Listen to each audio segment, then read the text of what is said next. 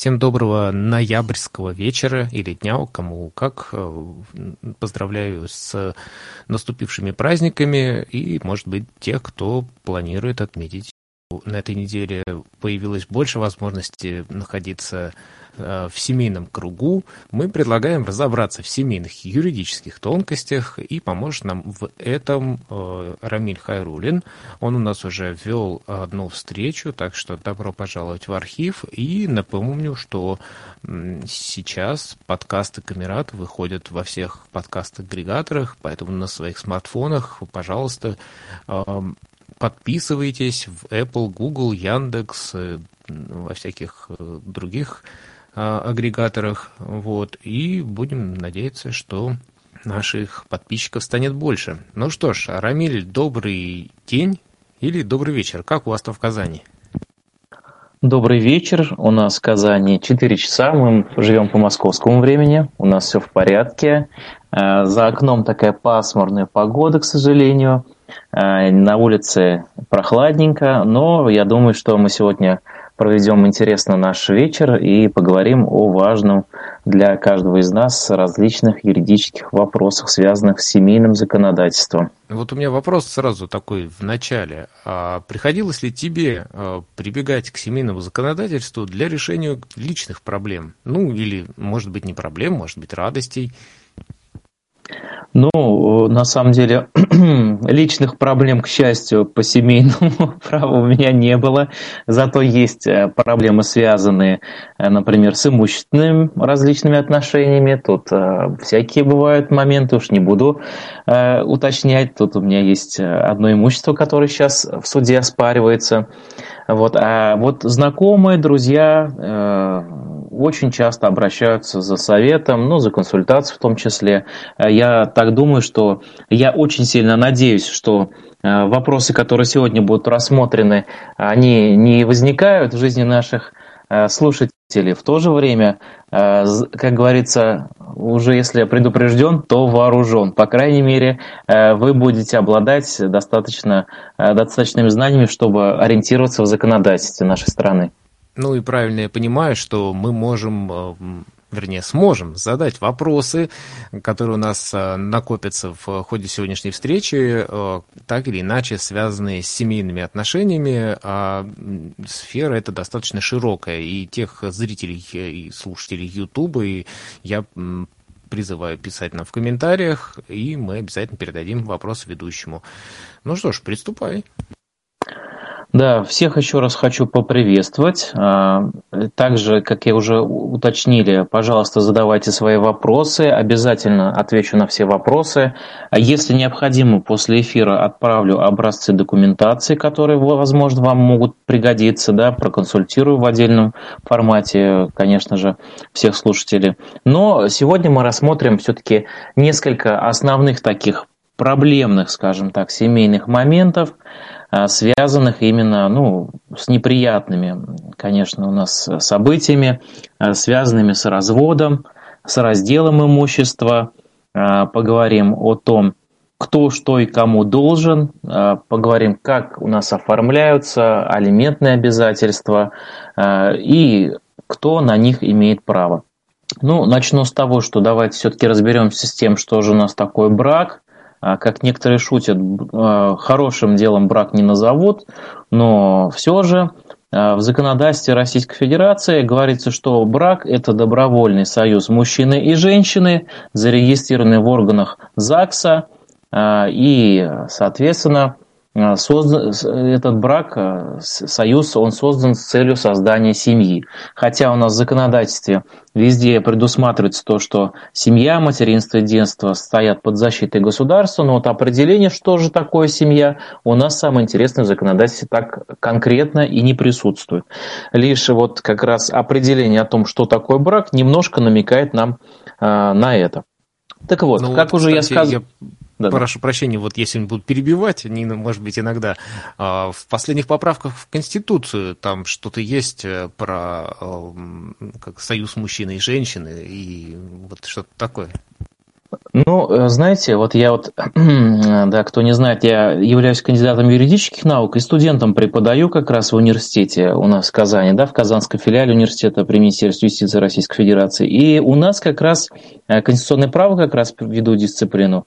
И как раз по поводу поправок, тут, конечно, не будем мы это вот обсуждать, да, потому что тут мнения, скажем так, есть разные, но насчет поправок, которые внесли, связанные с материнством, детством, семьей, э, уже и до этого этого в Семейном кодексе Российской Федерации 1996 года предусматривал, что однополые браки в России у нас запрещены. Потому что конкретно говорится, что союз мужчины и женщины. Больше никаких там, скажем так, э, ответвлений в какую-то сторону быть не может. Но вот эти поправки в Конституцию, ну, скажем так, для, видимо, тех, кто семейный кодекс не заглядывает, перевели вот эту норму еще в более высокий уровень. Наверное, в принципе, правильно, хотя, ну, сами знаете, там поправки, их слишком прям много туда э, внесли, уж прямо не, не, не поправки, а прям новая конституция получилась. Ну вот, а по поводу того, что э, у нас, э, в первую очередь, надо смотреть, с чем определиться. Что у нас такое брак и какой брак будет именно настоящим. То есть, где у нас брак, а где у нас брак в кавычках. Смотрите, а, в первую очередь, как я уже сказал, браком называется это союз, который заключен юридически, то есть в органах ЗАГСа. Венчание, никах или какие-то другие там обряды, связанные с неюридическими фактами, не являются для законодательства браком.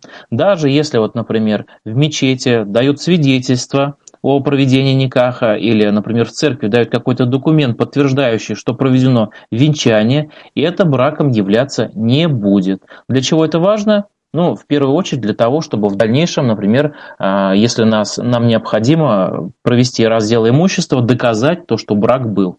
Потому что а, имущество, которое нажито супругами вне брака, оно делиться у нас не будет. Поэтому нам это так важно как раз и э, знать.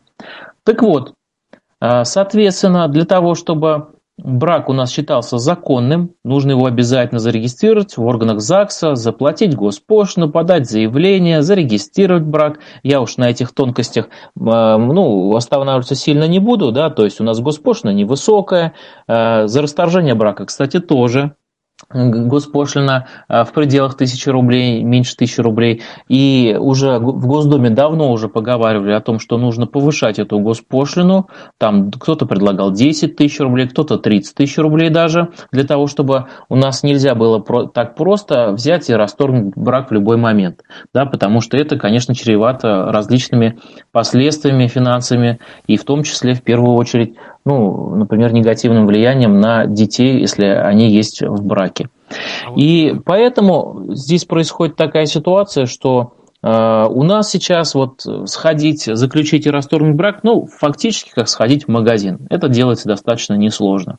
А за рубежом, э, зарубежный опыт показывает, что брак расторгнуть за рубежом намного сложнее – там эти тяжбы, они проходят не так, что подал заявление и все, брак расторгнут, а нужно обязательно нанять юриста, который составит все документы, проведет раздел имущества и так далее. И все понимают, что это дорогостоящий процесс, и поэтому в основном за рубежом, кстати, не торопятся с браками, заключают их после 35 где-нибудь так, э, и потом уже, когда уже осознанно брак заключается, и потом, соответственно, разводов меньше. У нас, к сожалению, по официальной даже статистике, примерно 60% браков в течение 4 лет расторгаются. К сожалению, статистика очень удручающая. Вот у нас в Татарстане, например, за 2019 год в некоторых районах республики браков расторгнуто больше, чем заключено новых.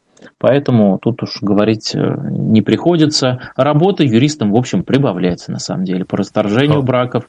Да, да, Тут просто думаю, сразу вопрос возникает, пока мы не перешли к расторжению брака, по поводу его заключения. Да? Наверняка ты тоже знаешь о том, что очень часто незрячие сталкиваются а, с различными трудностями при заключении брака. Вот можешь как-то тут, может быть, прокомментировать, э, Спасибо за вопрос. Да, конечно, могу прокомментировать. И не только прокомментировать, а могу привести примеры конкретные. У нас в городе Казани, вроде бы третья столица России, ну это, конечно, у нас, скажем так, у Татарстана такой бренд у Казани, да, который зарегистрированный, поэтому тут мнение спорное. Но э, самое главное, что у нас в Казани, в том числе, я знаю, у меня есть знакомые, которые оба являются инвалидами по зрению, хотели заключить брак, соответственно, в ЗАГСе.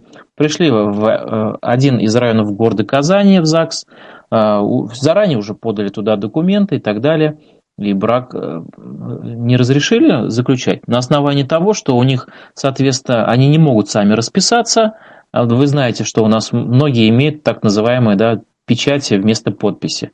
А, это законом у нас не запрещено, то есть нет никаких запретов на это, но вот э, добродушные сотрудники органов ЗАГСа, а, видимо, не сильно осведомлены об этом и сказали, что это что-то, ну, побоялись, в общем, заключать брак.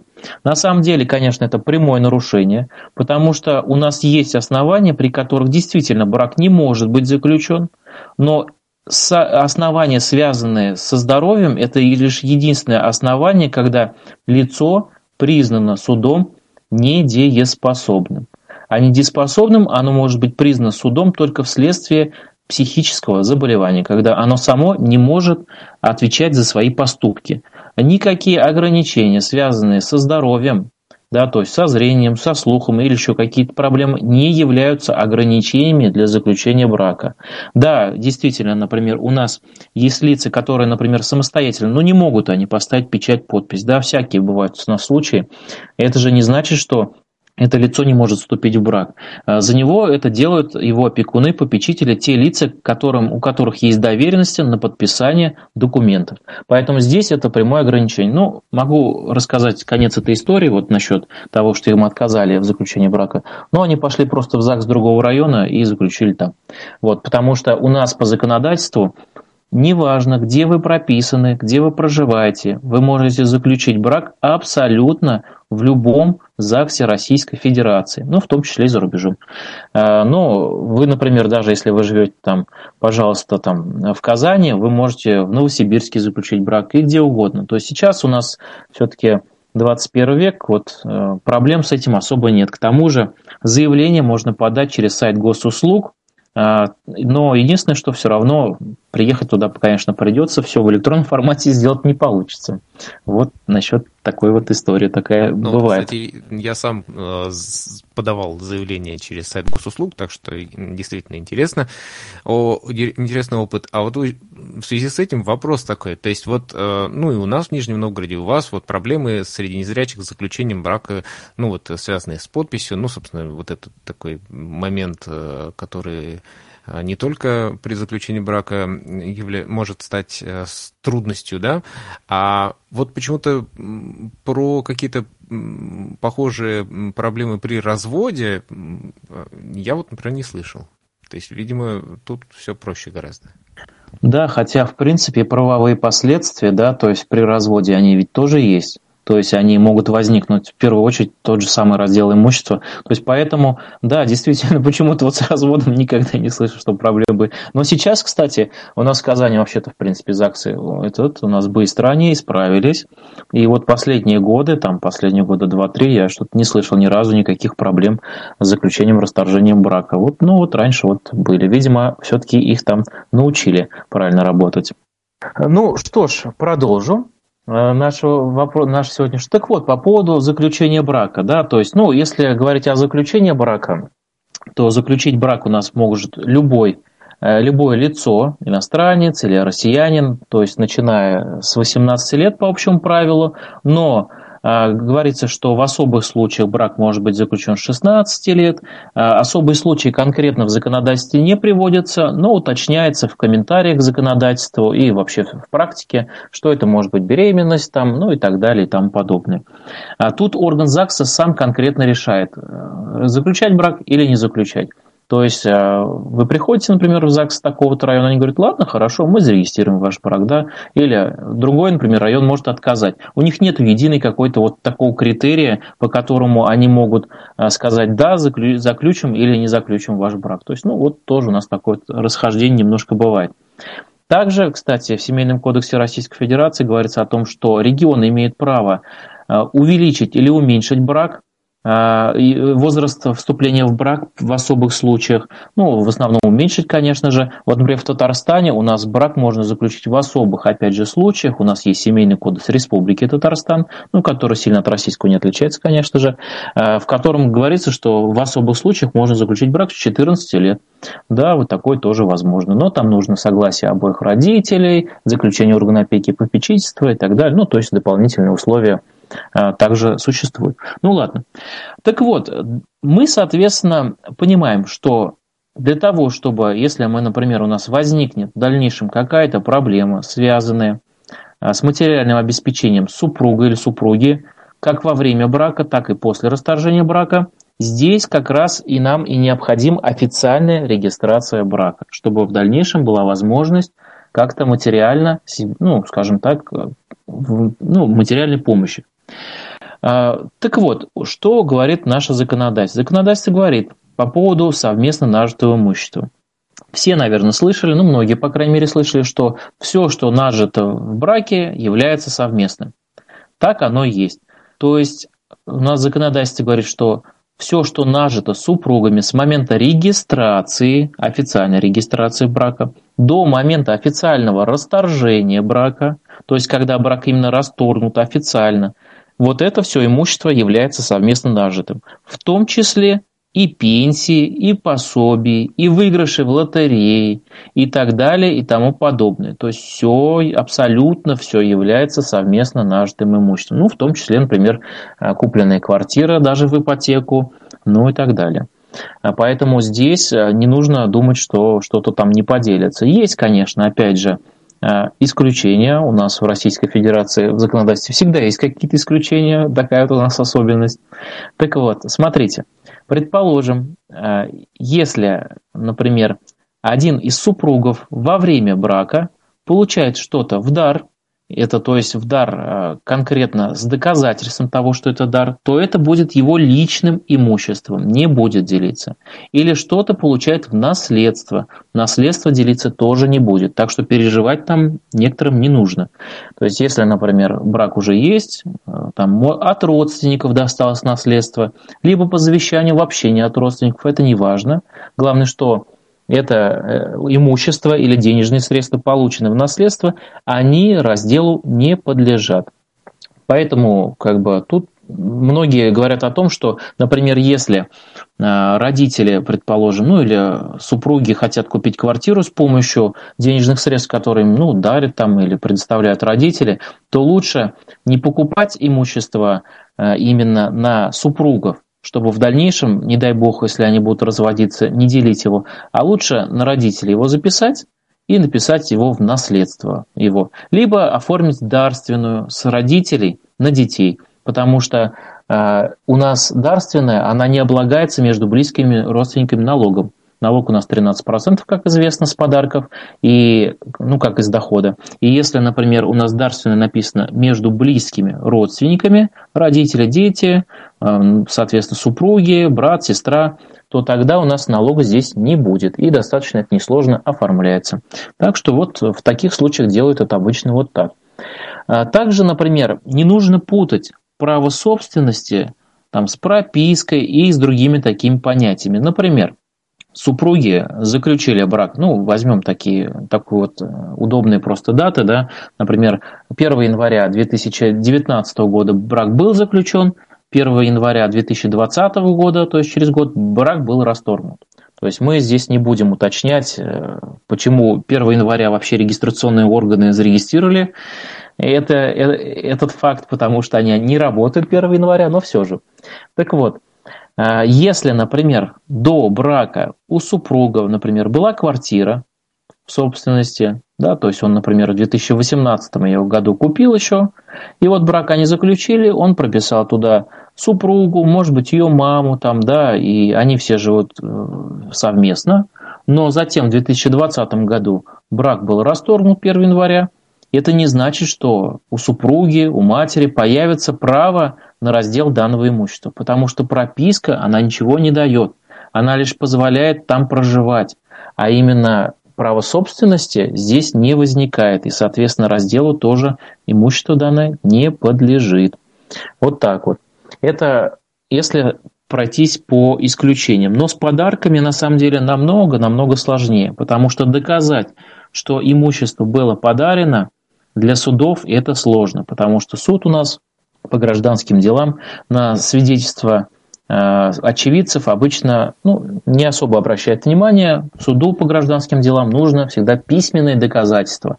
С квартирами, когда мы получаем их в дар или в наследство, или машиной, там все легко, потому что у нас когда право собственности регистрируется, там написано, что в выписке, что зарегистрировано право собственности на основании, например, дарственной, или на основании завещания, или на основании получения наследства. То есть конкретно написано для суда, почему это имущество было получено. А вот что делать с подарками, которые получены супругами, ну, например, на день рождения. Предположим, у нас во время брака супруг получил там в подарок, ну, достаточно хороший какой-то там, например, э, часы какие-нибудь дорогие, да, там, ну, 100-200 тысяч рублей там. Или, может быть, соизволили, кто-то ему там, например, родственники или что, скинулись и решили вот машину подарить. Взяли и подарили машину ему, да. Ну, машину, конечно, с машиной тут проще, наверное, будет, да, потому что, например, если они через дарственную оформят. Но если они не через дарственную оформят, а просто дадут денег, например, да, на покупку автомобиля, то здесь доказать, что это подарок, ну, будет очень сложно, скорее всего, не докажешь. Потому что а, для того, чтобы доказать для суда, что это был подарок, нам нужна какая, какой-либо документ, подтверждающий это. Ну, например, расписка. Расписка о том, что вот этот, эта вещь была подарена э, мной и так далее и тому подобное. Даже вот, например, если, предположим, про часы – даже если часы куплены, например, вот э, будут доказательства, что я, например, подарил вот этому супругу часы дорогие, у меня будет выписка с банковского счета, что это я конкретно на свои денежные средства купил эти часы.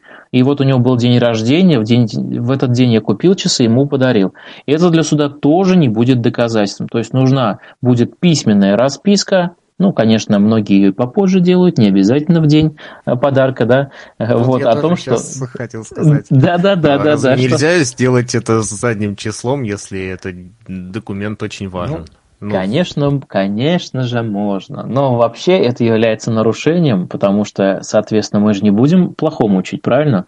Вот. Вообще, то есть можно в судебном заседании, когда вот будет как раз происходить раздел имущества, то можно э, подать ходатайство о назначении письменной экспертизы. И письменная экспертиза, она помимо того, выяснения того, кто написал, ну то есть почерк сходится или не сходится, э, и еще также может установить, когда примерно была сделана данный, данный документ был написан и подписан. Да, то есть там тоже есть у них экспертиза, не так дорого стоит, и поэтому уж сильно, как говорится, там подделкой документов в Российской Федерации заниматься запрещено. Так вот. А вот тогда такой вопрос. А, а разве суд не может, э, ну, как бы, вот пришел один человек, другой человек, один говорит, я ему подарил, а, то есть суд не может э, как-то это вот узаконить э, задним числом, получается? А, суд, он лишь рассматривает требования истца и, соответственно, объяснение ответчика. Он сам ничего вообще не делает. Суд, он на то и суд. Он является арбитром в споре он не будет ничего выяснять и так далее. Вот если вы предоставите ему доказательства, он скажет, да, все, подтверждаю. Не представите доказательств, ну, значит, доказательств нету, значит, соответственно, не будет совместно нажитым имуществом. Поэтому на суд в данном случае, ну, вообще, в принципе, на суд в Российской Федерации полагаться точно не стоит. А здесь надо полагаться только на себя. А вот. И вот э, также надо понимать по поводу раздела имущества, что мы вот все говорим про суд и так далее, да, то есть, ну, подразумеваем, что раздел будет проходить в суде. Вообще у нас раздел имущества является, в принципе, правом, а не обязанностью. То есть не нужно думать, что брак расторгнут, и все пошло-поехало, сразу все пошли делить имущество. Нет, нет, так не происходит. У нас после расторжения брака в первую очередь сначала э, супруги сами могут спокойно договориться – что кому останется, в какой пропорции, или кому имущество, кому деньги, кому что. И если вот только уж они не договорятся, вот тогда только сторона, которая не согласна с вот именно с тем, что ей досталось, она уже подает в суд на раздел имущества. Надо помнить, что раздел имущества у нас может быть осуществлен в течение трех лет после расторжения брака. То есть, если у нас в 2020 году, 1 января, у нас брак расторгнут, то у вас еще есть три года, чтобы подать иск о расторжении брака. Что обычно, кстати, бывает. Обычно при самом разводе имущество почему-то обычно не делят. Не знаю почему, видимо, ну, хотят сначала договориться между собой, а, видимо, потом какие-то может, аппетиты растут или что, вот у них, видимо, какие-то конфликты уже возникают, и э, обычно где-то через несколько месяцев, через полгода начинается процесс по разделу имущества. Ну, конечно, между собой договориться намного проще, и можно это официально закрепить, да, то есть соглашением о разделе имущества, то есть там ничего такого сложного нету, все расписать в этом соглашении, спокойно сходить к нотариусу, заверить и выполнять условия, которые там были указаны. Чем вот э, платить государственную пошлину на имущество, которое будет делиться, там нервы свои тратить. Хотя на самом деле, вот сколько на как раз разделах имуществах э, я был несколько процессов у меня, разные были процессы, и вот ни один процесс, к сожалению, спокойно не проходил. Нервотрепки хватает, почему-то бывшие супруги, видимо, э, ну, так им нравится помотать друг другу нервы, что они обязательно ходят на суд, хотя они могут этого не делать, потому что у них есть представители, и еще друг к другу какие-нибудь, ну, скажем так, подлянки устраивают что-нибудь, говорят неприятные друг другу, ну и так далее. Ну, смотреть с одной стороны весело, а с другой стороны очень грустно. Вот так вот. Так вот, по поводу, что же у нас еще не будет делиться э, после развода. Не будут делиться у нас предметы личного использования, ну, такие как зубная щетка, носки, ну и так далее. Но, вот смотрите, тут тоже опять не все так просто. Предположим, э, вот есть у нас у бывшей супруги, например, шуба какая-то там хорошая, да, сережки дорогие, да, то есть, ну, относительно, может быть, дорогие, но тоже представляющие ценность. И вроде бы понятно, что эти предметы являются предметами личного использования, да, и принадлежат именно супруге, а не супругу, хотя 21 век и случаи могут быть разные.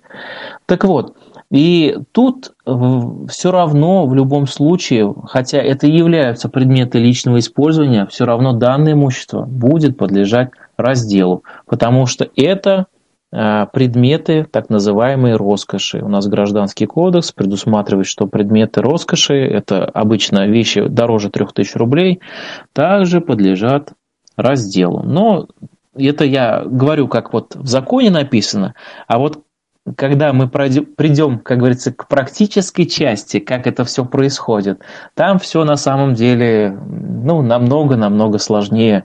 Это в, семейном, в законодательстве у нас только всегда красиво, все хорошо написано, а вот когда до дела все доходит, к сожалению, э, очень непросто это все доказать, то, что это имущество совместно нажитое, ну и так далее. Вот поэтому Здесь в основном-то и возникает необходимость обращения к юристу. Если бы у нас все было легко и просто, как написано в Семейном кодексе, в законе, то любой бы гражданин мог спокойно бы обращаться в суд там по образцам, взять какой-нибудь образец с интернета, заполнить его, отправить и все, и, как говорится, ждать решения суда. Но все так просто не бывает. К сожалению, везде есть какие-то свои юридические тонкости, ну и э, очень много различной документации надо собрать для раздела имущества.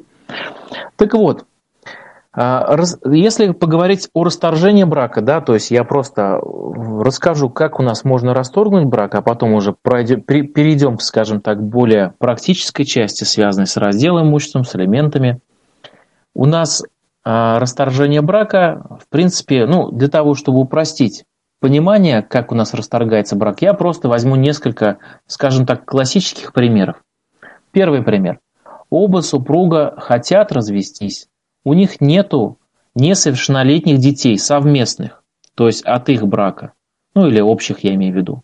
Даже если у них есть а, общий ребенок, ну не общий ребенок, а несовершеннолетний ребенок, ну, например, а, от другого брака, да, или ну, от другого кого-то э, из другой семьи, то это не будет а, совместный ребенок, как вы догадываетесь, да, несовершеннолетний. И поэтому здесь тоже подходит вот эта типовая ситуация, когда оба супруга хотят развестись, и у них нет общих несовершеннолетних детей. Тогда они просто платят госпошлину, идут в ЗАГС, пишут заявление о том, что хотят развестись, там никаких там условий каких-то нету дополнительных, просто нужно заполнить заявление, и, соответственно, через месяц они приходят и получают свидетельство о расторжении брака. Если они не придут через месяц, то им свидетельство не дадут, и, соответственно, брак их не будет считаться расторгнутым.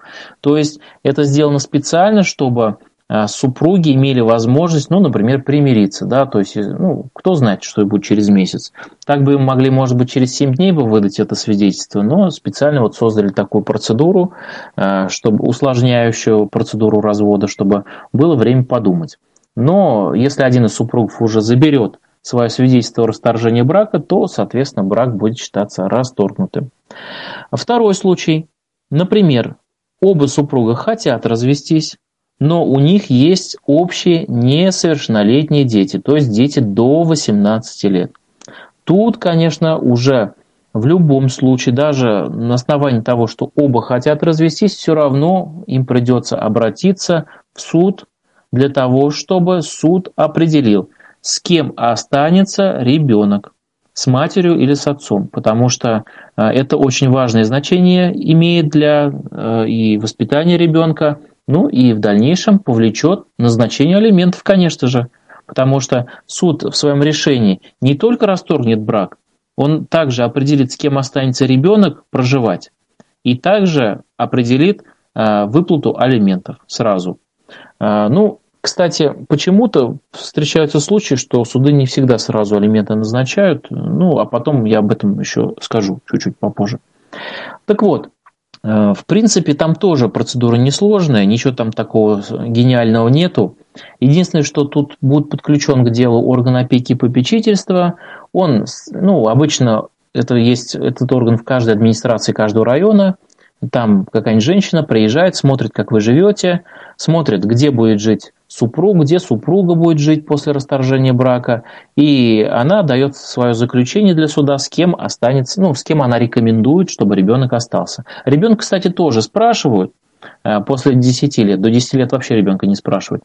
Но это не значит, что его мнение играет какое-либо значение. То есть суд может поступить совсем по-другому, оценив материальное положение родителей, ну и их, соответственно, общее какое-то помещение, например, там, где жить э, удобнее ребенку будет, где школа ближе, ну и так далее. Тут много обстоятельств может быть. Алименты определит автоматически, обычно чаще всего автоматически определяются алименты. Ну, алименты обычно составляют на одного ребенка. Одна четвертая официального дохода на двух детей, одна третья официального дохода на одного ребенка, на трех и более детей, одна вторая дохода, то есть половина дохода, официального дохода. Об этой проблеме насчет официального дохода мы тоже чуть попозже поговорим, потому что вы знаете, что время у нас такое, э, скажем так, непростое, и поэтому многие, многие работают в том числе и неофициально. Да? То есть доходы у нас есть какие-то официальные, какие-то неофициальные. Мы, конечно, говорим только об официальных доходах, но у нас бывают и проблемы, когда нету никаких, например, официальных доходов. Да? Об этом мы поговорим чуть попозже. Ну и третья такая классическая ситуация, это, например, когда у нас супруги, э, кто-то из супругов хочет развестись, а второй супруг совсем этого не желает. То есть, ну, например, уклоняется от развода, то есть вообще где-то ходит там, ну, говорит, нет, нет, я разводиться не буду.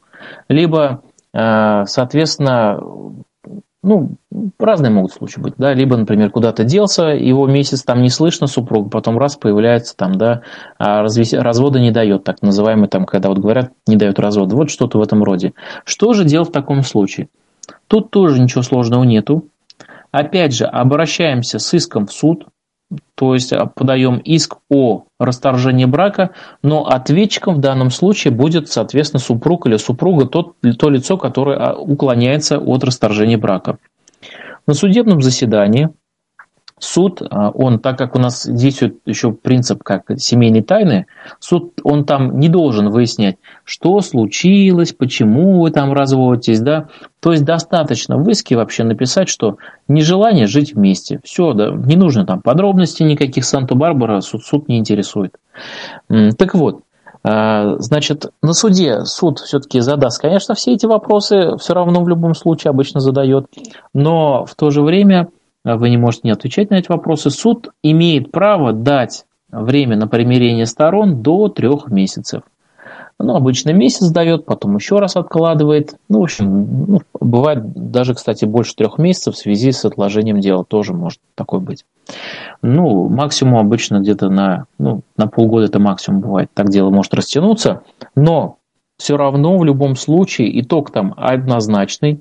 Если истец, то есть то лицо, которое хочет развестись, не отзовет свой иск, то есть не откажется от него, то в любом случае брак будет расторгнут. Неважно, согласен или не согласен ответчик, да, то есть тут уже никакого значения для суда нету. Поэтому я и говорю, что у нас развестись, в принципе, достаточно просто и заключить брак, и недорого, потому что госпошлина и там, и там ну, не превышает тысячи рублей. Поэтому э, можно даже кафе, рестораны отменять, не водить никого никуда, дорогие подарки не делать, а сразу говорить все в ЗАГС и вперед. Ну, шучу, конечно, да, все-таки надо э, осознанно совершать такие поступки. Вот так вот. Давайте теперь, если есть какие-то вопросы, пожалуйста, я готов ответить. Может быть, уже есть какие-то вопросы? Так, коллеги. Скажите, пожалуйста, а если э, до заключения брака, допустим, девушка берет э, квартиру в ипотеку, потом заключает брак, и они совместно платят, выплачивают эту квартиру, при разделе как рассматривается, рассматривается вопрос при разводе? Ага, спасибо за вопрос. Опять же, да, к сожалению, ну или к счастью, может быть, к одно, одного супруга к сожалению, второго супруга, к счастью, наверное. Э, в общем, получается так, что раз эта квартира взята была и куплена до момента заключения брака, то тогда эта квартира не будет являться совместно нажитой, делиться не будет. И, соответственно, э, кредит он делиться между супругами тоже не будет, он будет так на супруге и висеть. Но э, то, что во время брака они платили совместно, это не значит, что кто-то из них э, будет дополнительно иметь на нее собственность. Ну, право собственности будет возникнуть. Потому что тут как считается? У нас во время брака не только доходы являются совместными, но и все расходы. То есть неважно то, что супруг тратит столько-то денег, а получать намного меньше, например, или наоборот. И поэтому то, что супруги совместно платили за ипотеку э, супруги, которая, которая была взята до брака, это не значит, что здесь возникнет у супруга право на эту квартиру. Не возникнет. Квартира останется в собственности супруги после расторжения брака, но в то же время и как бы кредит э, никто, кроме нее, платить в принципе не должен будет в дальнейшем. А так, во время брака тоже кредит как бы висит на ней, потому что она является собственником этой квартиры и брала кредит тоже она.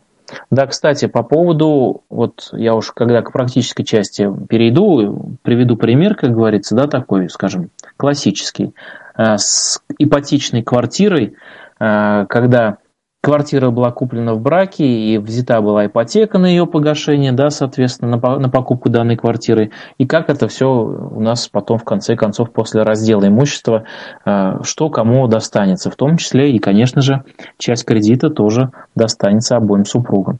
То есть долги у нас также будут делиться между супругами пропорционально, как и само имущество. Но только те долги, которые возникли тоже во время брака. Да-да. Можно еще такой вопрос? У меня э, развелся брат с женой двоюродной, и, значит, э, они покупали вместе квартиру в браке.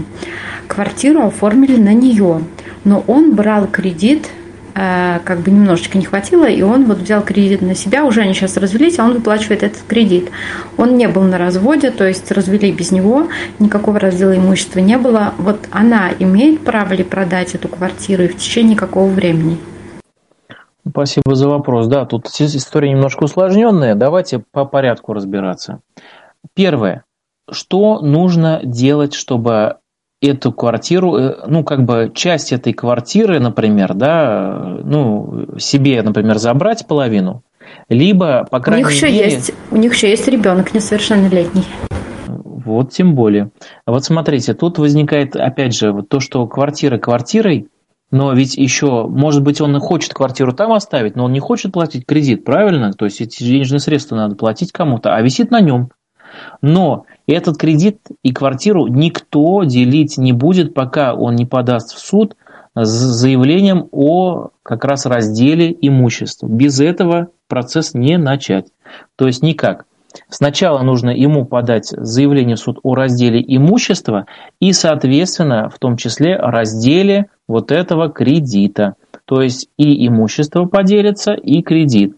Если э, нужно единственное, что посмотреть, кредит был взят целевой, то есть на, на покупку квартиры, машины, э, ипотека имеется в виду, да, либо кредит был нецелевой. Если кредит не целевой, а просто общий, ну, например, Приходим мы в банк, там, просим просто там, 100 тысяч рублей, да, то есть э, ну, указываем просто на текущие расходы. Это считается нецелевой кредит, то он, его разделить будет сложнее, потому что он считается, что как бы вы взяли э, данный кредит – на э, конкретные нужды, ну, то есть на совместные нужды, и, в принципе, нет-нет, я немножко это запутался, то его тоже также можно будет разделить, раз он не целевой. А если он целевой, конкретно подвязан, например, к какому-то имуществу, то в зависимости от того, как поделится это имущество, так поделится э, у вас, соответственно, данный кредит. А так, если просто взят кредит во время брака, не целевой, то тогда он будет тоже подлежать полностью разделу. Поэтому здесь имеет смысл подать иск в суд. Опять же, срок исковой давности.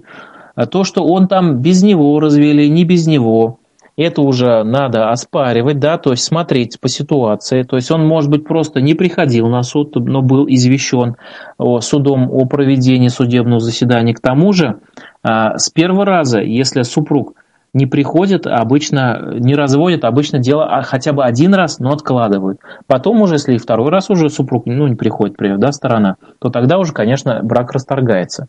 Вот, поэтому нужно посмотреть, когда был расторгнут брак, то есть когда решение вступило в силу. И вот с этого момента, если три года не прошло, то тогда можно спокойно подавать в суд. Если три года прошло, то нужно писать заявление в суд о восстановлении сроков чтобы вот эти три года восстановили. У нас есть такое право, но суд не любит это делать, конечно, да, потому что нужно доказать суду, что вы не знали о том, что у вас есть такое право, например, на раздел имущества. А это доказать, скажем так, ну, сложновато. Суд, суду нужно, например, доказательство, что вы где-то были в командировке где-нибудь, да, либо болели по состоянию здоровья, не могли этого знать там, да, ну, можно, либо что-то еще. Можно я немножечко да. прерву, вот уточню.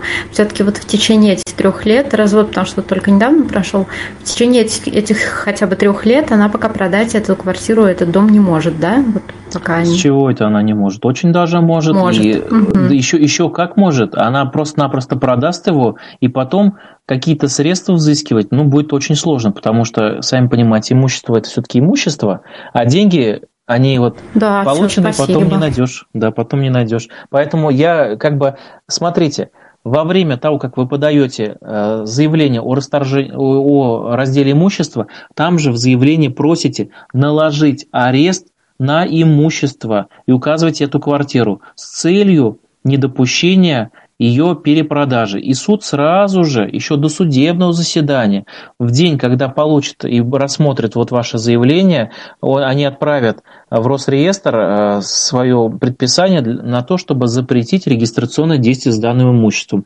чтобы нельзя было ее куда-то перепродать, переоформить, подарить и так далее. Поэтому вот рекомендую долго не затягивать, потому что у нас э, поначалу, я как уже сказал, после расторжения брака все хотят э, по-хорошему договориться, а получается почему-то все по-плохому. Спасибо. Да, пожалуйста. Так вот, это вот у нас классические такие случаи расторжения брака, да, когда у нас брак может быть расторгнут, когда по инициативе одной из сторон, либо по общей инициативе. И у нас здесь, соответственно, возникают э, у нас э, права и обязанности сторон, да, то есть и во время брака у нас есть права и обязанности сторон, как я уже сказал, что у нас все, что нажито и все, что тратится во время брака с супругами, неважно кем из них, оно является совместным, и долги, и прибыль, и все. И, соответственно, э, здесь лежит обязанность на супругах финансово обеспечивать друг друга. То есть, если даже супруги, например, не живут вместе, и так далее, но есть необходимость финансового обеспечения, то тогда супруг или супруга имеет право подать тоже на взыскание алиментов. То есть мы почему-то всегда, когда слышим слово алименты, то думаем, что это только связано с э, детьми совместными, да, то есть алименты на воспитание детей, да, то есть выплачиваются. Ну, это классические, конечно, да, у нас, да. Но у нас алименты бывают и другие. То есть нужно понимать, что у нас алименты бывают и супругам, и бывшим супругам бывают алименты в том числе. Но, правда, их ненадолго обычно назначают. И нужно доказать, что есть необходимость выплаты алиментов. И есть у нас алименты, например, своим родителям. То есть у нас мы всегда думаем, что алимент, э, как бы родители должны обеспечивать своих детей, несовершеннолетних, до 18 лет. Но у нас есть и обязанность детей финансово обеспечивать своих нетрудоспособных родителей. Имеется в виду, что родители инвалидов, либо родители, которые находятся, например, на пенсии уже то дети тоже должны им помогать финансово. Это не значит, что они э, совсем брошены, да, должны быть. Просто у нас как-то так, ну, сами понимаете, менталитет такой. Э, многие просто, ну, родители, наоборот, даже уже преклонного возраста стараются помочь своим детям, из последней пенсию свою отдают, да, и так далее. А вот это неправильно все-таки со стороны э, здравого смысла, потому что у нас родители, наоборот, имеют право еще и взыскать алименты со своих детей – в связи с тем, что ну, находятся родители в тяжелом материальном положении. Да, то есть это, в принципе, у нас пенсии, сами знаете, в стране, к сожалению, не очень высокие, мягко говоря. Э, на пенсию э, сильно не проживешь. У меня вот мама, например, по минимальная пенсия, что, что-то там около 11 тысяч рублей, это квартплату заплатить и какие-то там расходы. Ну, сами понимаете, да. Поэтому, конечно же, сложно приходится пожилым, и поэтому то, что они не обращаются в суд за назначением алиментов, конечно же, это неправильно. Ну, вот так вот. А вопрос можно уточняющий по этой теме? Ну, конечно. А вот смотрите, вот, э, допустим, скажем так, отец из семьи уходит, когда ребенку, ну, было там лет 8, да, вот он ушел и все, то есть не видно его, не слышно, и вдруг там, ну, скажем, уже э, прошло лет, ну, там, допустим, 25, а отец подает, а, а, отец подает иск, допустим, ну, то, что он становится, ну, он уже не трудоспособный, и к ребенку иск подает об алиментах, да, то есть, чтобы с э, ребенка удержать алименты. Но ребенок тоже инвалид первой группы. То есть, э, как вообще будет рассматриваться? То есть, признают его иск или нет, отца имею в виду? Спасибо за вопрос. В первую очередь, смотрите, тут не будем э, углубляться, кто инвалид, кто не инвалид. Тут даже вот из самой ситуации можно выяснить, что у нас говорится о том, что если э, как бы отказано будет в иске, если будет доказано, что родители не э, должным образом не воспитывали своих детей, то есть не заботились о своих детях. То есть имеется в виду, что детях до 18 лет, у нас всегда до 18 лет. То есть если э, родитель ушел из семьи, там неизвестно где находился и так далее, то, соответственно, никаких алиментов ему не положено. Понятное дело, что э, тут нужны какие-то будут доказательства, ну, например, место прописки может быть, да, то есть доказательством из паспорта, что вот он не проживал там, ну или даже тут свидетельские показания подойдут. Расскажу случай. А, как я уже сказал, брак у нас может быть расторгнут как по, ну, со, так, как, например, стороны сами изъявят желание. Или, например, предположим, если одна из сторон не является на судебное заседание, да, то есть тут тоже такое возможно. Но что делать с человеком, когда у нас а, нужно его, соответственно, еще и выписать из квартиры. У нас есть приватизированное жилье, которое, например, находится в собственности конкретного гражданина, и оно имеет право кого хочешь вписывать, кого хочешь выписывать. Но если, например, жилье не приватизировано, то тогда а, нужно а, доказать то, что данное лицо здесь не проживает, например, на протяжении двух-трех лет, то есть является безвестно отсутствующим, и не платит за квартиру, и, соответственно, его оттуда выселят. и потом уже можно спокойно это имущество приватизировать на меньшее количество человек уже. Да? А здесь вот как раз в таких случаях, в том числе и вот в вашем случае, который вы просто описали, а здесь можно воспользоваться также свидетельскими показаниями, что вот, например, да, действительно, там он не появлялся, не жил и так далее и тому подобное. Но понятное дело, что с течением времени, конечно, доказать будет сложнее, но вот здесь, в данном случае, а, алименты выплачиваться не должны. Суд должен отказать в выплате алиментов, если родитель э, добросовестно не исполнял своих родительских обязанностей в свое время. Спасибо. Пожалуйста.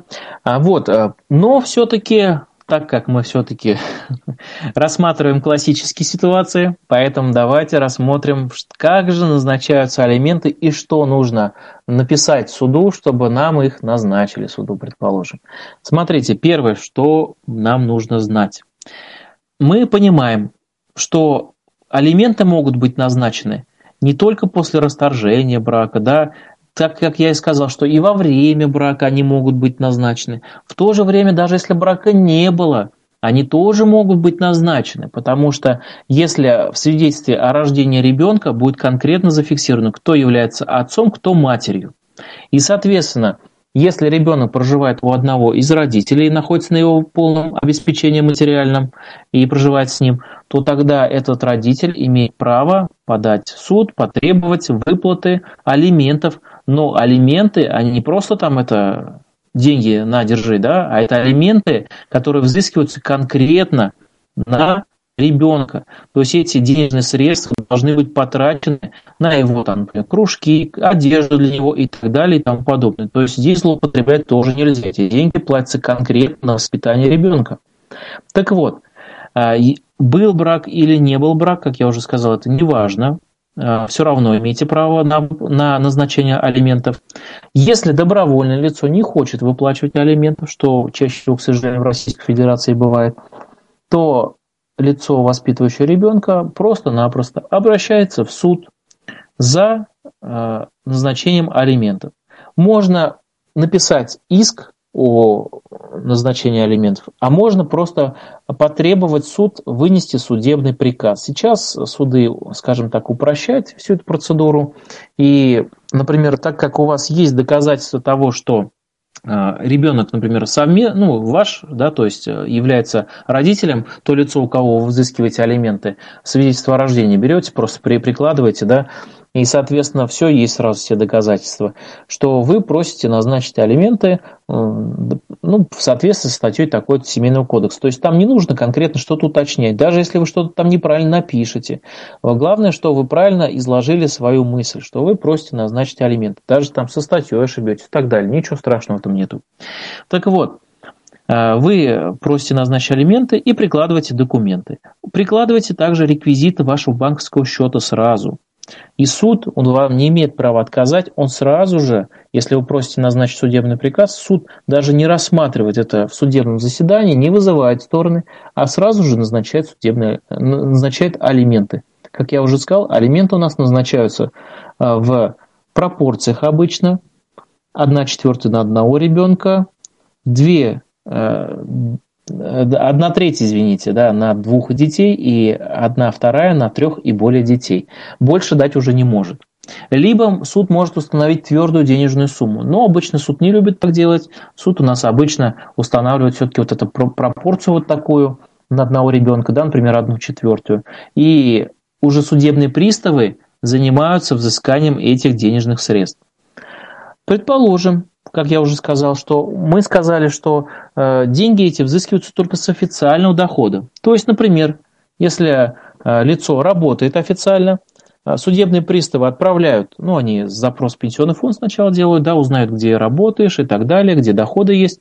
Они отправляют запрос в эту организацию, где работает данное лицо, и бухгалтерия, даже не спрашивая работника, автоматически сразу с заработной платы вычитает одну четвертую, отправляет вот на банковские реквизиты, которые э, давались ранее, и остальную часть уже выплачивает в виде заработной платы. То есть даже спрашивать у нас бухгалтерия не будет, хочешь ты платить алименты или не хочешь, это твоя обязанность. До 18 лет, то есть до официального совершеннолетия. Э, если как 18 исполнилось, все, алименты автоматически отменяются. Что дальше? Если, например, у лица нету никаких официальных доходов, что же делать? Судебные приставы же где-то деньги должны брать. Тут получается так, что у нас в случае э, неизвестности доходов, то есть ну, неизвестно, какие доходы лицо получает или не получает, поступают достаточно просто. Одну четвертую, например, на одного ребенка назначают с средней заработной платы по Российской Федерации. Она в этом году, в 2020, установлена около 41 тысячи рублей. То есть автоматически от 40, 41 тысячи рублей будут э, вычитать, э, соответственно, э, одну четвертую. Но где эти 41 тысяча рублей-то? Их же нету. А автоматически будет копиться долг.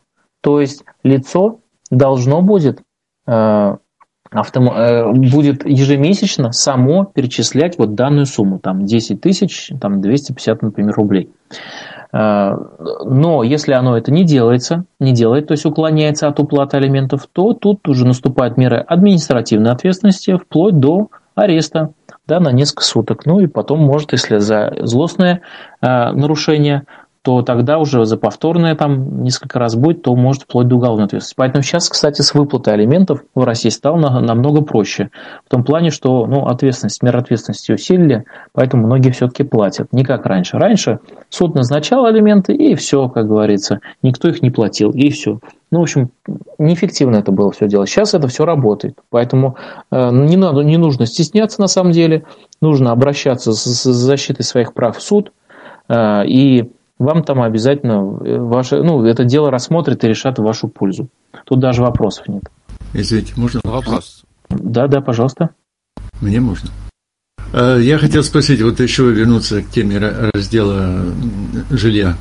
А вот тот случай вы не рассмотрели, если квартира была не приобретена э, за время, когда супруги были в браке, а приватизирована, а до этого один из супругов – Э, там жил, но она была не приватизирована квартира, ну только прописка.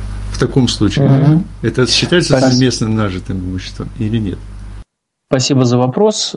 Да, это имущество не будет совместно нажитым, потому что оно э, не приобретено, а по сути дела получено уже, то есть ну, за право собственности на него получено во время брака, но оно до этого фактически было в собственности данного лица. То есть фактически-то оно было, но в то же время оно было приватизировано. А вот опять же, еще раз, э, вот когда да, будем разбирать... Приватизировано уже в браке было. Да, да, да, да. В браке все правильно вы говорите, все правильно. Во время брака, да. Фактически-то оно уже, лицо уже в нем проживало, и если бы у нас в данном случае было бы так, что а, а, правильно вы говорите, приватизация, да, то есть приватизация, извините, что я это перепутал уже. А, если приватизация состоялась во время брака, и имущество, соответственно, было получено во время брака, то оно будет совместно нажитым. Смотрите, а, вот в таких случаях была просто история уже много лет назад, я еще не помню, что лет 8 назад. В общем, сначала пришлось у нас, соответственно, у нас же кто получает право приватизировать квартиру? Все лица, которые в ней проживают. Соответственно, нужно, сначала пришлось вот признавать лицо, которое там не проживало, для того, чтобы на него не оформлять право собственности, сначала пришлось признать его временно э, отсутствующим и, соответственно, выписать из квартиры. А затем уже э, расторгнуть брак тоже на этом основании. И вот только потом мы приватизировали эту квартиру, чтобы Знаете, они... Я не все сказал. А если приватизировано только одним из супругов? Вот в таком случае как? По поводу приватизации, ну, вы имеете в виду, что во время брака... Считается да, ли э, приватизированная во время брака квартира, если она приватизирована, оформлена только на одного из супругов?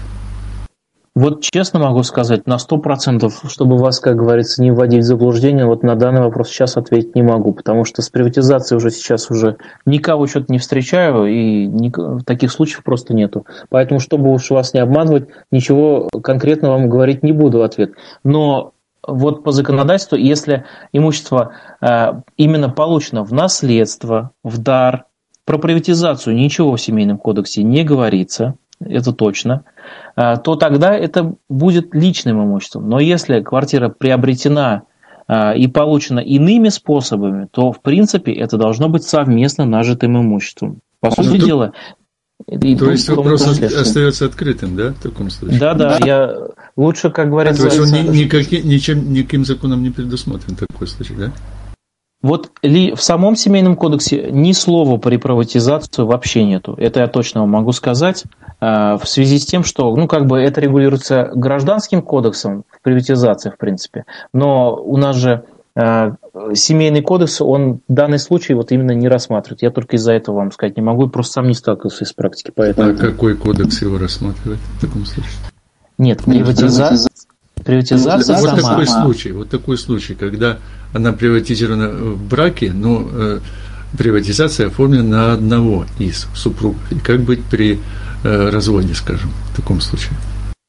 Вот я поэтому вам уточняю эти вот моменты, что я вам просто не могу сказать насчет этого. Почему? Потому что если эта квартира, даже если она оформлена на кого-то одного, если, вот предположим, я просто по аналогии беру, да, то есть по покупке квартиры, хотя это не приватизация, но тоже получение в собственность, да, путем приобретения. Если во время брака квартира приобретена на одного из супруга полностью, а второй супруг не является собственником, то все равно это будет совместно нажитое имущество. То есть не, не важно, на кого из супругов это ее оформили. Это понятно, если приобретена, то есть за нее заплачены деньги. Или там подали, ну подали на это уже другой момент. А вот, вот это пока не ясно, то, что я спрашиваю. Ну, оставим этот вопрос э, пока в подвешенном состоянии, потому что, может быть, мы э, проведем встречу отдельно по, не знаю, жилищному законодательству и этим льготам. У меня есть еще один вопрос из Ютуба э, от Елены, э, тоже по поводу раздела имущества. Очень, видимо, животрепещущая тема. А, вопрос. Э, если в браке построен дом, но на момент развода не сдан в эксплуатацию, как его делить, э, ведь на него нет документов? Да, спасибо за вопрос. Э, ввода в эксплуатацию дома, если даже нету, то есть договор, на основе чего, э, ну, то есть на основании которого все равно право собственности будет зарегистрировано в дальнейшем, да, то есть оно в любом случае будет.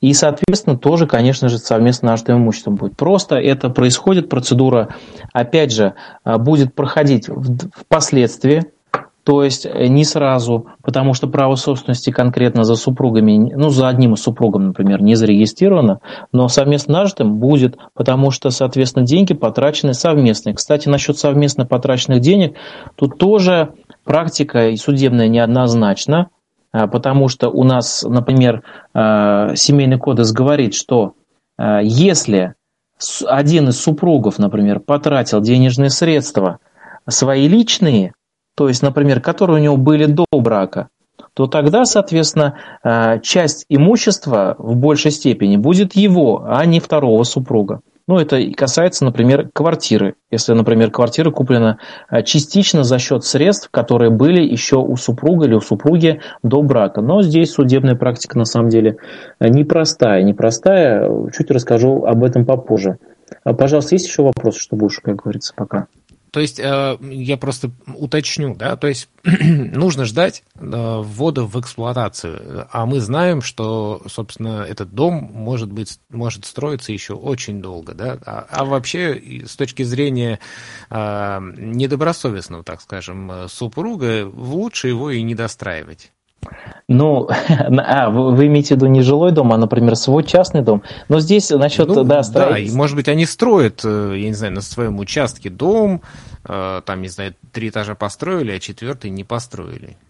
Ну, здесь, конечно, недобросовестно попахнет, попахивает, понятное дело, но в то же время э, на основании, надо посмотреть, на основании чего этот дом у нас оформляется, да, то есть то даже затраты какие-то несутся, есть право собственности на землю наверняка какое-то есть, да, то есть уже на, потом, впоследствии, э, делить, конечно, его нужно будет, и через суд доказывать, что э, даже ну, на раздел имущества можно сразу подавать уже, да, то есть не нужно дожидаться ввода в эксплуатацию, там что-то такое, потому что мы сроки исковой давности так пропустим, но нужно добиваться этот объект незаконченного строительства, он тоже регистрируется, то есть он не так просто в подвешенном состоянии каком-то должен висеть, он в любом случае проходит через базу, и его тоже можно будет сразу поделить. А то, что он незавершенное строительство, но это не значит, что этого строительства нету вообще в помине, оно существует же. Так, э, спасибо за вопрос. Еще, если есть какие-то, пожалуйста, э, задавайте. Пока я все-таки про алименты э, так, вроде бы более-менее так разъяснил про алиментные обязательства. Вопрос про элементы вопрос. Вот э, не живут не жили не в браке, есть ребенок, э, муж не муж, он как сожитель.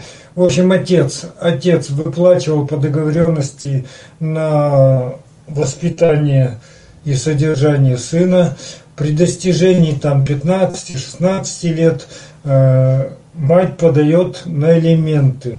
Могут ли э, э, удержать всю сумму со дня рождения ребенка до 16 там, лет? Вопрос понял. Да, понятное дело, что такой вопрос у многих возникает, да, то есть э, на самом деле моментом назначения алиментов является момент обращения в суд. То есть, если до этого лицо не обращалось за назначением алиментов. Соответственно, считается, что необходимости в выплате таких алиментов не было. То есть там тоже есть э, небольшие исключения, я сейчас скажу про них. Но по умолчанию, то есть если, например, брак, предположим, был расторгнут 1 января 2020 года, а сегодня у нас 5 э, у нас же ноября, и 5 ноября лицо обращается в суд за тем, чтобы соответственно, взыскать алименты, а само судебное заседание не 5 числа состоится, а, например, 25 ноября, то суд назначит алименты именно с 5 ноября, а не с момента расторжения брака или не с момента рождения ребенка, только лишь с момента обращения в суд. Понятное дело, что у нас есть, как я уже сказал, исключение, но исключение это э, лишь составляет в том, что э, суд может еще назначить алименты за три года назад, но в случае, если будет доказано, что вот это лицо, которое обратилось за назначением алиментов, раньше уже пыталось как-то получить алименты. То есть раньше как бы обращалось к тому родителю за назначением алиментов. Ну, а сами понимаете, доказать очень сложно. Тут э, свидетельские показания играть роль не будут. Поэтому суд в 99% случаев назначает алименты именно с даты, когда вот написано заявление от такого-то числа. Вот когда вот это заявление э, каким числом написано, вот с такого числа и будет считаться датой обращения за назначением алиментов. И с этой датой будут считать судебные приставы. Спасибо, все понятно. Да, спасибо вам за вопрос. Так вот, продолжим. А, ну, давайте все-таки разбираться с типичным случаем, раздела имущества, да, все-таки на самом деле правильно сказали, что раздел имущества это очень больной вопрос, к сожалению, к сожалению, э, ну, многие с ним сталкиваются, родственники, знакомые и так далее. Э, возьмем простейший пример. Есть у нас у супругов квартира и машина. Обе, конечно же, в кредите, все-таки 21 век, все живут в кредит. И, э, например, квартира зарегистрирована на супругу, но куплена во время брака в ипотеку, а машина зарегистрирована на супруга, да, то есть на мужа. А, тоже куплена во время брака, но кредит там брался, например, небольшой, то есть там, например, э, частично только брался на покупку, да. Предположим, ну, что и как будет делиться. Я уже сказал, что неважно, на кого будет право собственности зарегистрировано во время брака, это не значит, что оно будет являться неделимым имуществом. Все равно будет делиться в любом случае. Но для того, чтобы делилось, нужно обратиться в суд. Просто так никто ничего делить не будет. Нужно обязательно для того, чтобы раздел имущества произошел, обратиться в суд. Либо Если вы в суд не обращаетесь, то имущество так и остается зарегистрировано за тем лицом, на кого оно было оформлено изначально, и, соответственно, три года пройдет исковая давность, оно там и останется. Да? То есть это его будет личным уже имуществом, тут уже раздела не будет. Но если лицо все-таки супруг или супруга, это неважно, обратился за разделом имущества, то суд будет выяснять сначала обстоятельства дела. Для того, чтобы суд поделил это имущество, нужно будет предоставить суду доказательства того, что это совместное нажитое имущество, то есть то, что оно приобретено во время брака. В первую очередь, это что? Это в первую очередь право собственности на это имущество, что оно было зарегистрировано именно во время брака, а не до брака, то есть чтобы суд сразу там э, все это имел в виду. Если документов, подтверждающих каких-то нету, ну, например, собственник супруга, а обращается в суд супруг, у него нет документов права собственности, то тогда суд имеет право сделать запрос в у нас Росреестр и там выяснить, когда была приобретена данная квартира. То же самое с автомобилем.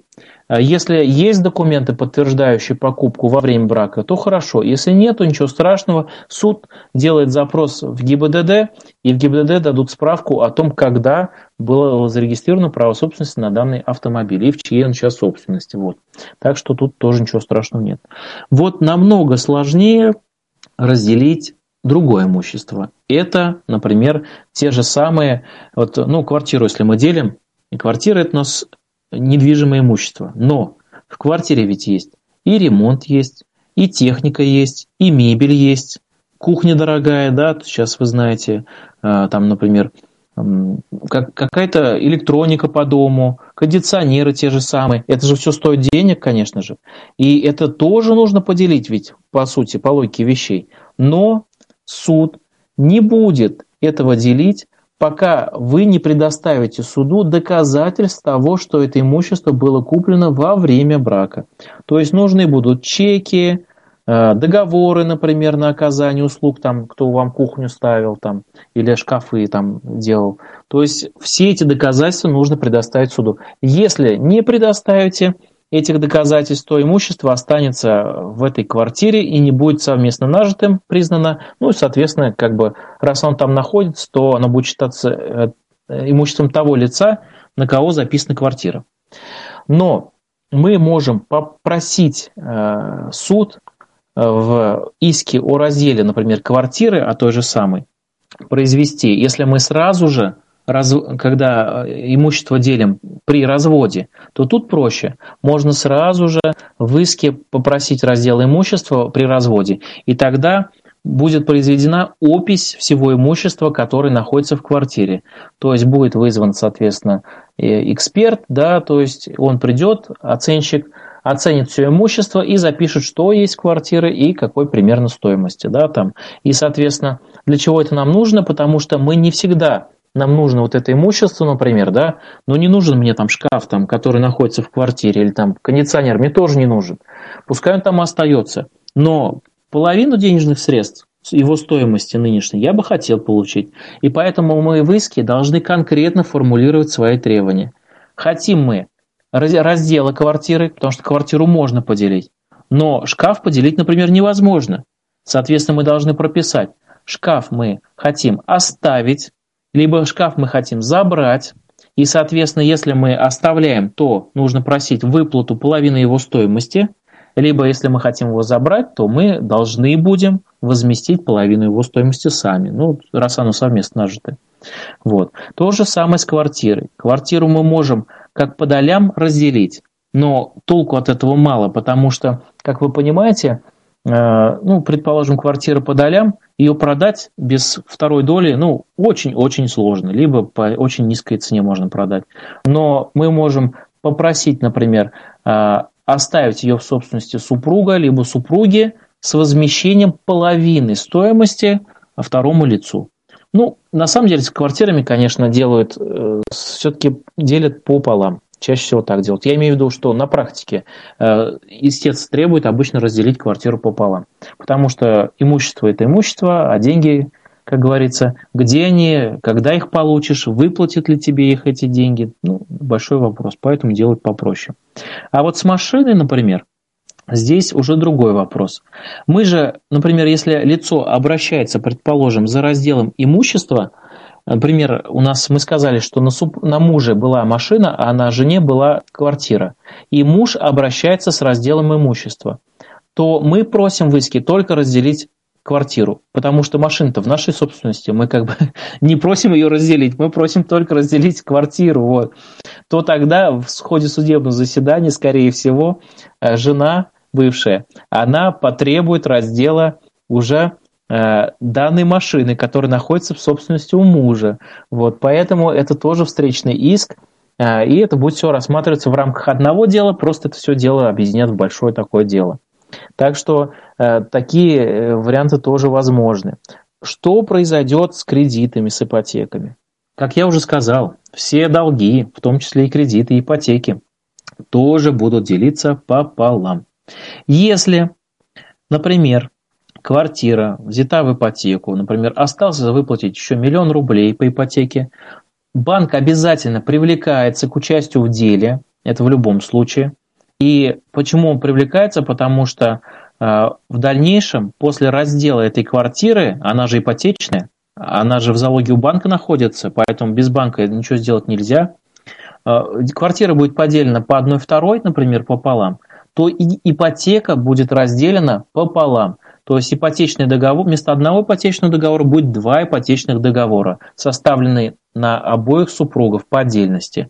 Ну, тут уже возникает вопрос, а вдруг кто-то из них не будет платить ипотеку, и как бы банк сможет забрать эту квартиру. Ну, тут уже э, вопрос сложнее, конечно, о дальнейшей судьбе этой квартиры, потому что действительно, если один из супругов не будет платить ипотеку, то банк же э, заберет эту долю, но в дальнейшем это, ну, второе лицо сможет либо выкупить у банка эту долю, заплатив, например, остаток долга, либо, например, эта квартира может продаться кому-то еще, да, то есть либо эта доля может продаться кому-то еще. В общем, тут история уже усложняется, но это э, всякое может быть, в общем.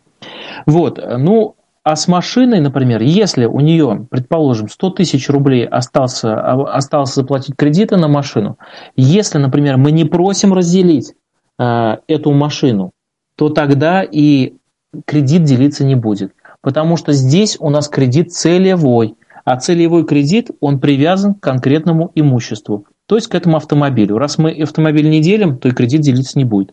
А вот если кредит взят просто на общие нужды, ну, например, долг по кредитной карте, это тоже обычный долг, то есть считается, что это не целевой кредит, а просто деньги, взятые в кредит, то это будет совместно нашим имуществом, и долги тоже будут делиться пополам. Тут вот такое есть, конечно, такое, скажем, не очень хорошее правило. А, что э, будет, если, например, был у меня такой случай, супруги разводятся, опять же, во время брака была куплена квартира ипотечная, но часть денежных средств вложил один из супругов, ну в этом случае супруга она вложила, до свадьбы.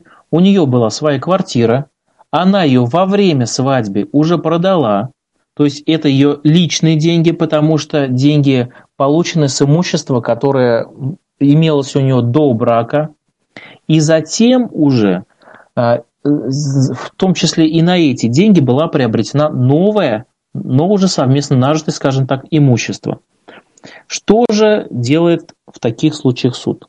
К сожалению, судебная практика показывает, что в данных случаях почему-то э, суд, если не будет конкретных вот доказательств того, что эти денежные средства были направлены на покупку данной квартиры, он признает квартиру полностью совместно нажитой. То есть как будто этих денег и не было. Какие же суду нужны доказательства? Ну, например, если квартира была продана, деньги сразу были положены на банковский счет, их никто не трогал. И вот во время, когда была куплена новая квартира, которая будет делиться, денежные средства были переведены напрямую с этого счета на покупку новой квартиры. Обычно так не происходит. Как вы знаете, обычно деньги снимают, да, заранее заказывают, снимают деньги, потом идут, там покупают квартиру на эти деньги. То есть здесь в таком случае суд в большинстве случаев отказывает признать эти денежные средства личными, а признает, э, что как будто квартира куплена полностью на совместные деньги. Хотя это, конечно же, ну, частично несправедливость. У нас на той неделе вышло постановление Пленума Верховного Суда Российской Федерации, как раз, как раз, которое говорит о том, что если имущество было продано во время брака и денежные средства были потрачены на покупку новой квартиры, то это будет уже часть вот этого вот имущества не будет совместно нажитой. Но, опять же, нужно это доказать. То есть, поэтому хоть и постановление Пленума Верховного Суда вышло, но пока применения его еще особо нету, к сожалению. Вот такие проблемы у нас чаще всего встречаются с разделом имущества. Конечно же, э, сразу могу сказать, что эта процедура раздела имущества – это непростой процесс. Минимум на полгода скорее всего может и на, до года заключен, растянуться. В самом лучшем случае, если все на все согласны, то это будет займет два где-то месяца. Также у нас супруги имеют право в любой момент заключить мировое соглашение, в котором четко пропишут, что и кому достанется. Также у нас супруги могут во время брака и еще до даже заключения брака подписать брачный договор так называемый. То есть, где заранее устанавливают, что вот это имущество будет тебе, а это будет имущество мне. Либо могут заранее записать пропорцию, что, например, не пополам будет делиться имущество, а тебе 20%, а мне 80% имущества.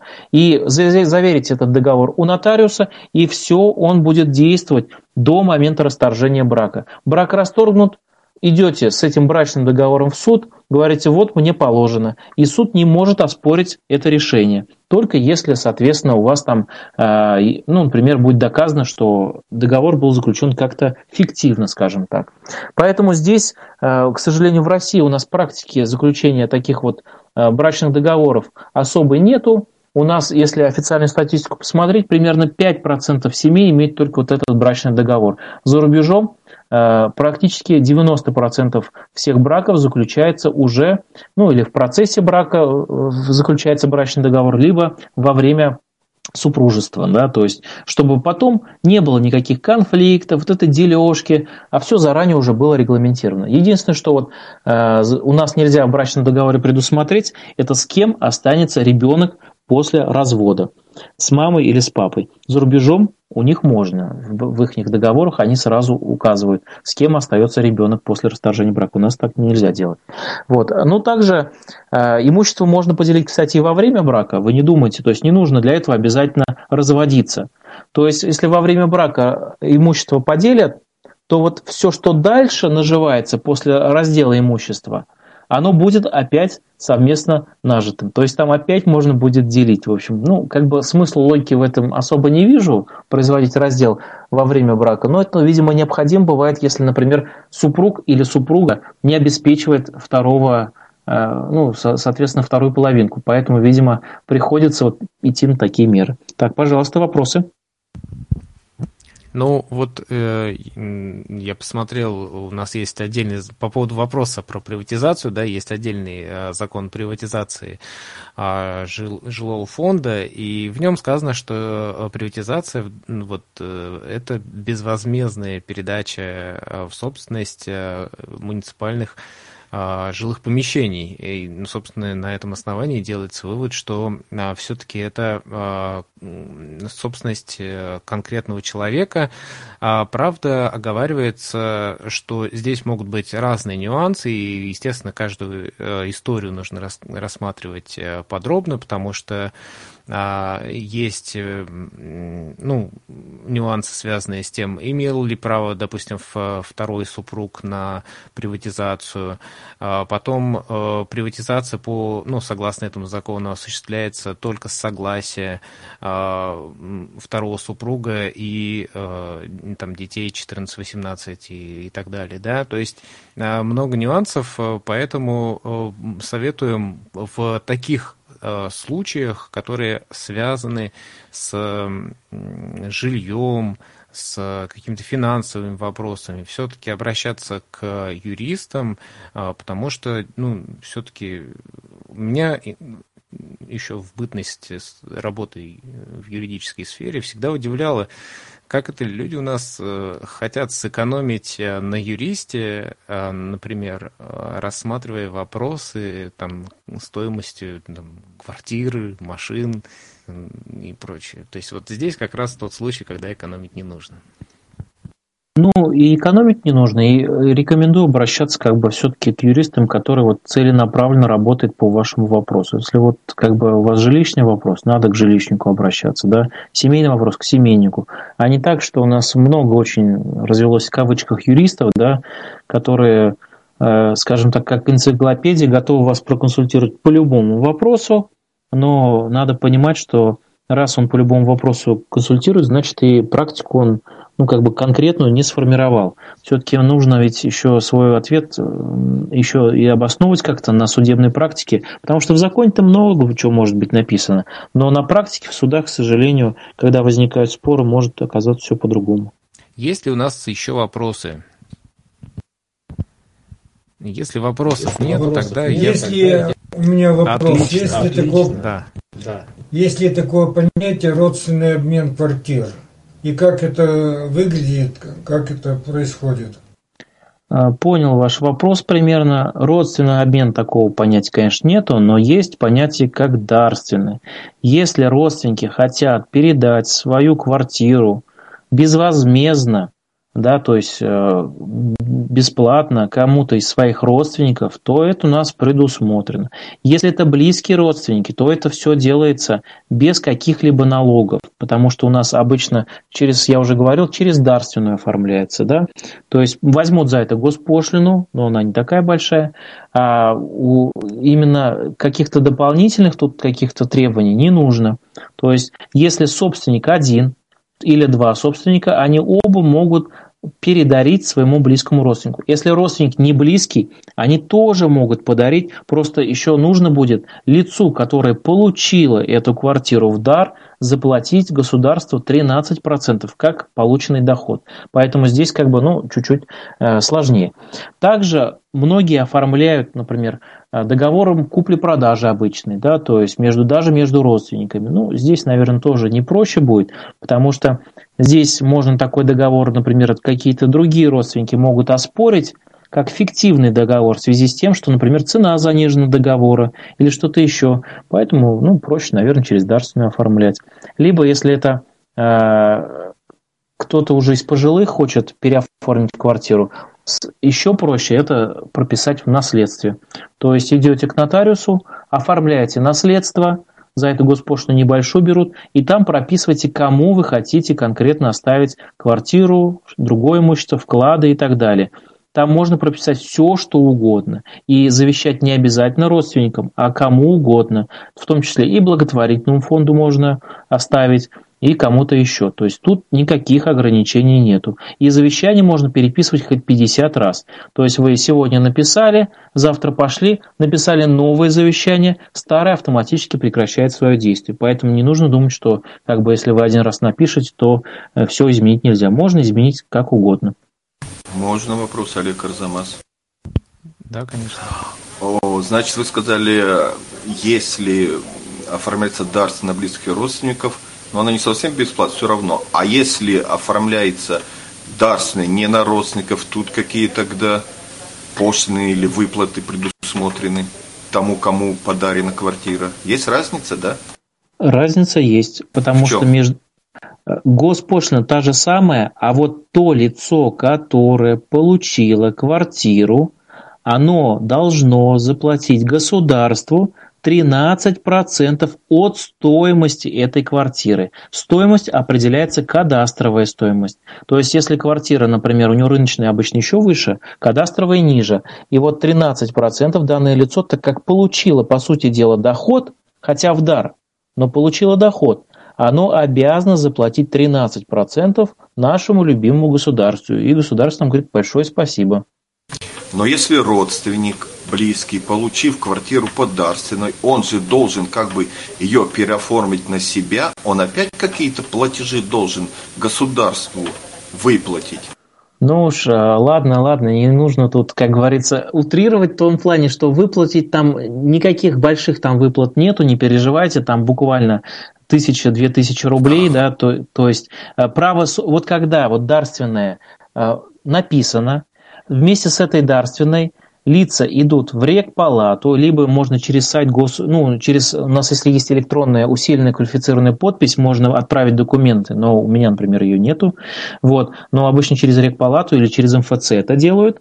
Идут вместе, платят госпошлину и оформляют уже право собственности на лицо, кому это дарится. Вместе с дарителем, конечно. Для чего это делается? Чтобы подтвердить, что э, не было никакого принуждения в подарке, да, либо это можно заверить у нотариуса, а потом сходить в МФЦ и там уже зарегистрировать. То есть там каких-то уж там критических каких-то платежей нету.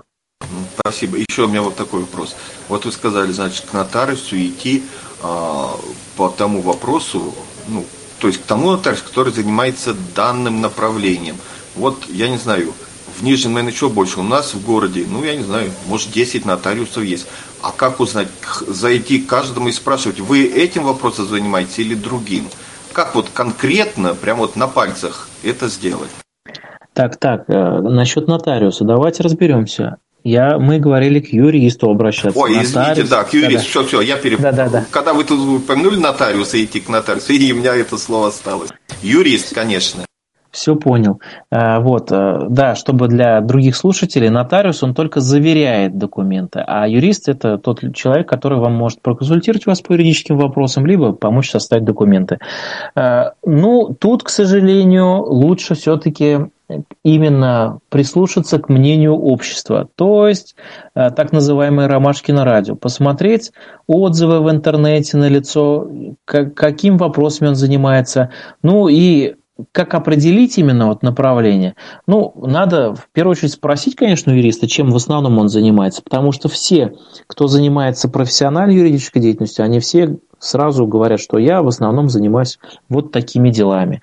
Да, то есть кто-то, вот, например, адвокаты, которые занимаются уголовкой, даже они между собой э, отличаются. То есть одни занимаются уголовкой, связанной с дорожно-транспортными происшествиями, другие занимаются уголовкой, связанной, там, например, с какими-то запрещенными веществами, там, да, то есть хранением, распространением и так далее. А некоторые занимаются только убийствами и так далее. То есть тут везде у каждого юриста есть какая-то более узкая направленность. Понятное дело, что он может вас проконсультировать и по другим вопросам, но как бы рекомендую именно обращаться. Ну, вот, а как узнать это? Это только, наверное, по отзывам других людей можно узнать. Ну, что? Извините, пожалуйста, хотелось бы вернуться все-таки к такому вопросу еще. Как же взять молодой паре ипотеку, чтобы иметь равные права потом на квартиру? Все понятно. Спасибо большое за вопрос. Ипотеку можно брать на двоих сразу. Не обязательно ее брать, хотя у нас ипотека обычно оформляется на одно лицо. Можно э, со скажем так, кредитором оформить второго супруга, э, чтобы ипотека была разделена, можно даже ее сразу автоматически, чтобы банк ее поделил пополам. То есть каждый платил свою часть. Но банк, конечно, честно могу сказать, не заинтересован в этом, ему лишние вот эти все бумажные неприятности не нужны. Ему нужно, чтобы было а, конкретное лицо, которое отвечает перед банком, и имущество, соответственно, которое квартира была заложена в банке, чтобы банк в случае того, что если там несколько а, платежей не оплачено, банк брал просто и, соответственно, квартиру забирал себе, и ее реализовывал, потому что как таковая квартира банку, конечно, не нужна, ему деньги нужны. Поэтому он ее реализует на рынке, а вам возвращает возвращает выплаченные вам, соответственно, выплаченные вами платежи, но с учетом всех комиссий и процентов, которые банк оставляет себе. А чтобы супругам ну, с квартирой остаться, вы не нужно переживать. Даже квартира, купленная в ипотеку, не в ипотеку, если она куплена, неважно на кого из супругов, она все равно будет совместно нажитой. Тут вопросов никаких нету. Но для упрощения можно сразу заранее пополам оформить каждому из супругов по одной второй доли, чтобы затем не производить раздел имущества, а уже и так одна вторая на каждого зарегистрирована, вопросов, соответственно, никаких нету. Даже если какая-то из сторон обратится за разделом имущества, так имущество уже и так пополам находится. То есть суд тут э, ничего делать не будет. Понятно, спасибо большое. Конечно, хотелось бы, чтобы молодые вообще никогда не разводились. Ну, хотелось бы, но вот, к сожалению. Я предлагаю на оптимистичной ноте, мне кажется, хорошая мысль. Хотелось бы, чтобы никогда не разводились, да, и только женились и э, хотелось, чтобы размножались. Да, да, да, да, плодились. Вот. Э, предлагаю подвести сегодня итог. Э, я думаю, что у нас это не первая и не последняя встреча. Э, думаю, что если будут возникать какие-то юридические вопросы, мы обязательно будем тематические такие встречи здесь организовывать. Сегодня, Рамиль, огромное спасибо. Те, кто не слушал, найдите в архиве по вопросам защиты прав потребителей была у нас встреча. Э, и также из э, наших встреч около юридической тематики была встреча с Дмитрием Балыкиным, напомню, и Дмитрием Зариповым. Так что юристов много, как это, а мнений у них еще больше. А мне понравилась э, такая формулировка, Рамиль, значит, семейник. Семейник, вот ты семейник, ну, э, в какой-то степени, наверное, да. Мне вот, в принципе, еще во время учебы семейное право нравилось э, как-то там весело, скажем так. А так, э, конечно же, ну, у нас, к сожалению, ведь работа еще прибавляется. Я говорю, все разводов-то больше и больше. Вот, наверное, в связи с этим тоже. Ну да, будем надеяться, что наша такая самоизоляция и пандемия будет способствовать уменьшению количества разводов. Ну, люди сидят дома, может быть. Вот. Ну что ж, а, мы встретимся здесь в голосовом чате в субботу 7 ноября. Будем путешествовать по Севастополю. Вот. Э, Еще у нас тут будут разные мероприятия, но про них э, следите в анонсах. Сегодня еще раз э, большое спасибо, Рамиль, и всем большое спасибо за внимание. До встречи в Камерате.